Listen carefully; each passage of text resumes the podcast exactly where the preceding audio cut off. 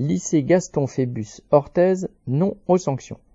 Les lycéens du lycée Gaston Phébus d'Orthez sont parmi les plus mobilisés du département des Pyrénées-Atlantiques contre la réforme des retraites.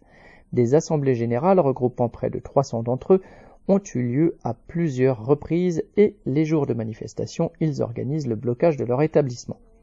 La direction du lycée cherche à mettre un terme à cette mobilisation en menaçant les élèves de sanctions pouvant aller jusqu'à l'exclusion de l'internat. Elle n'hésite pas à les intimider en passant dans les classes et en adressant des convocations immédiates aux jeunes devant leurs camarades. Les gendarmes font régulièrement le pied de grue devant le lycée, épiant les faits et gestes de chacun. Le 6 avril, un rassemblement a eu lieu à la suite de la mobilisation en soutien aux lycéens menacés de sanctions.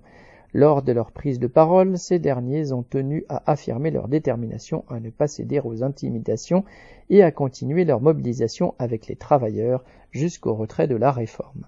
Correspondant lutte ouvrière.